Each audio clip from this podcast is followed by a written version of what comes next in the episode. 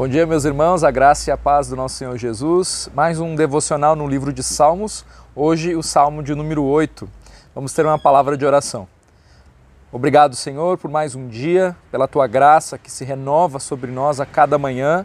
Nós te bendizemos, Senhor. Ministra o nosso coração através da tua palavra a cada dia. Nos dá a disposição de te buscar, Senhor. Fale conosco através do Salmo 8, ao que nós clamamos e pedimos pelo nome santo de Jesus Cristo oramos. Amém. Amém, meus irmãos. Então, Salmo de número 8 diz assim a palavra do nosso Deus: Ó Senhor, Senhor nosso, quão magnífico em toda a terra é o teu nome, pois expuseste nos céus a tua majestade. Da boca de pequeninos e crianças de peito suscitaste força, por causa dos teus adversários, para fazeres emudecer o inimigo e o vingador. Quando contemplo os teus céus, obra dos teus dedos, e a lua e as estrelas que estabeleceste, que é o homem que dele te lembres, e o filho do homem que o visites? Fizeste-o, no entanto, por um pouco menor do que Deus, e de glória e de honra o coroaste. Deste-lhe domínio sobre as obras da tua mão, e sobre os seus pés tudo lhe puseste. Ovelhas e bois, todos, e também os animais do campo, as aves do céu e os peixes do mar, e tudo o que percorre as sendas dos mares. Ó Senhor, Senhor nosso, quão magnífico em toda a terra é o teu nome. Até aqui a palavra do nosso Deus. Esse salmo ele inicia e ele termina com a mesma frase, né? Ó Senhor, Senhor nosso, quão magnífico em toda a terra é o teu nome. O salmista ele declara a excelência e a majestade da natureza maravilhosa de Deus sobre toda a terra e sobre a vida do homem. Senhor nosso destaca aqui a pessoalidade desse Deus grandioso em seu relacionamento com o homem, que apesar então dele ser tão grande e ser o poderoso Deus, ele ainda se importa com a gente a ponto de ser chamado de nosso né, uma forma então pessoal e íntima.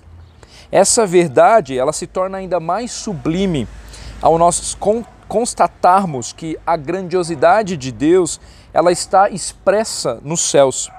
O Deus que transcende, cuja glória preenche os céus e a terra, é o Deus que se relaciona de forma pessoal com seu povo.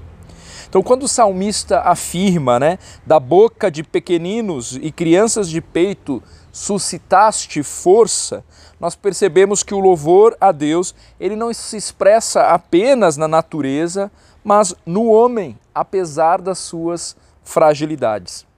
Aqui parece que o salmista também busca contrastar o que é totalmente dependente de Deus e aquele que pensa ser autossuficiente, tido aqui como o adversário, o inimigo, o vingador.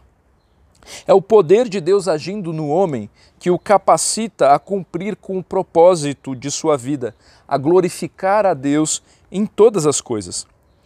Nos versos que seguem, a grandiosidade de Deus contemplada nos céus leva o salmista a contrastar a pequenez do ser humano, né? Quando ele diz: "Quando contemplo os teus céus, obra dos teus dedos, e a lua e as estrelas que estabeleceste, que é o homem que dele te lembres? Então, o contemplar da grandiosidade de Deus diante de quem Ele é, diante de tudo o que Ele criou, deve nos conduzir a uma postura de humildade e de consciência sobre quem nós somos diante desse Deus. A nossa fragilidade e a nossa transitoriedade né, ficam expostas diante da majestade de Deus. Que é o homem que dele te lembres? No entanto, o Senhor lembrou de nós. O Senhor lembrou de nós. Não apenas porque ele nos fez de um modo assombroso a sua imagem e a sua semelhança, mas porque ele nos colocou como mordomos de tudo o que foi criado.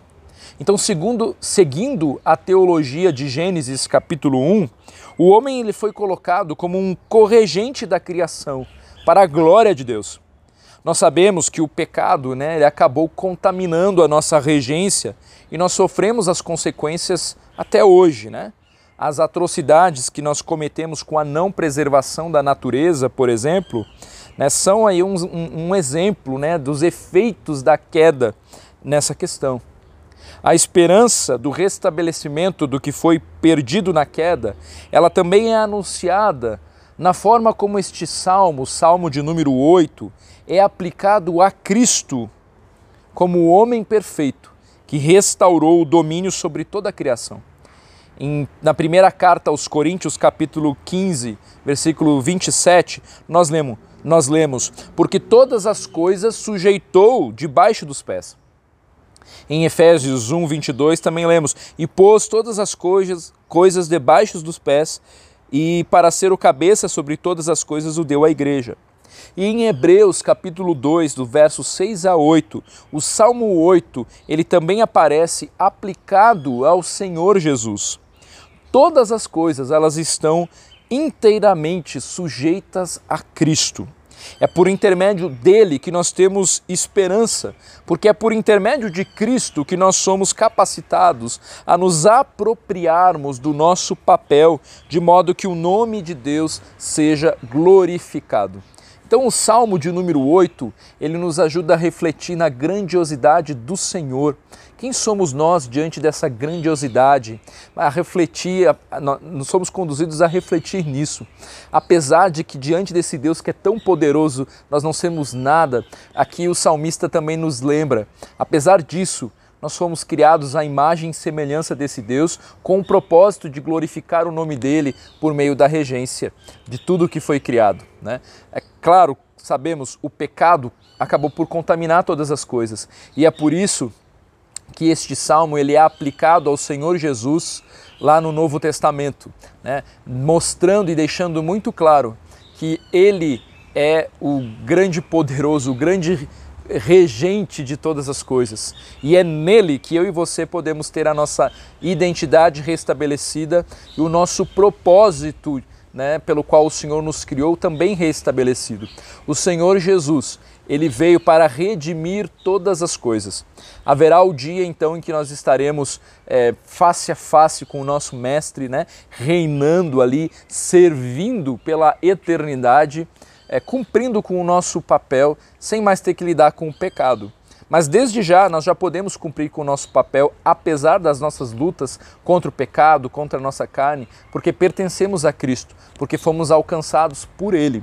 Então que este salmo ele nos conduza a esse entendimento, a reconhecermos quem Deus é, a reconhecermos quem somos sem Cristo e, por, e, e quem somos em Cristo e aí sim capacitados né, para viver uma vida plena. Então, que os nossos olhos possam contemplar tudo o que o Senhor Deus criou e não só o que Ele criou, mas contemplar também o seu plano de redenção que nos dá esperança para é, retomar e para viver de um modo digno da vocação que nós somos chamados para viver de um modo que glorifique o nome do nosso Deus em todo o tempo, em todas as coisas.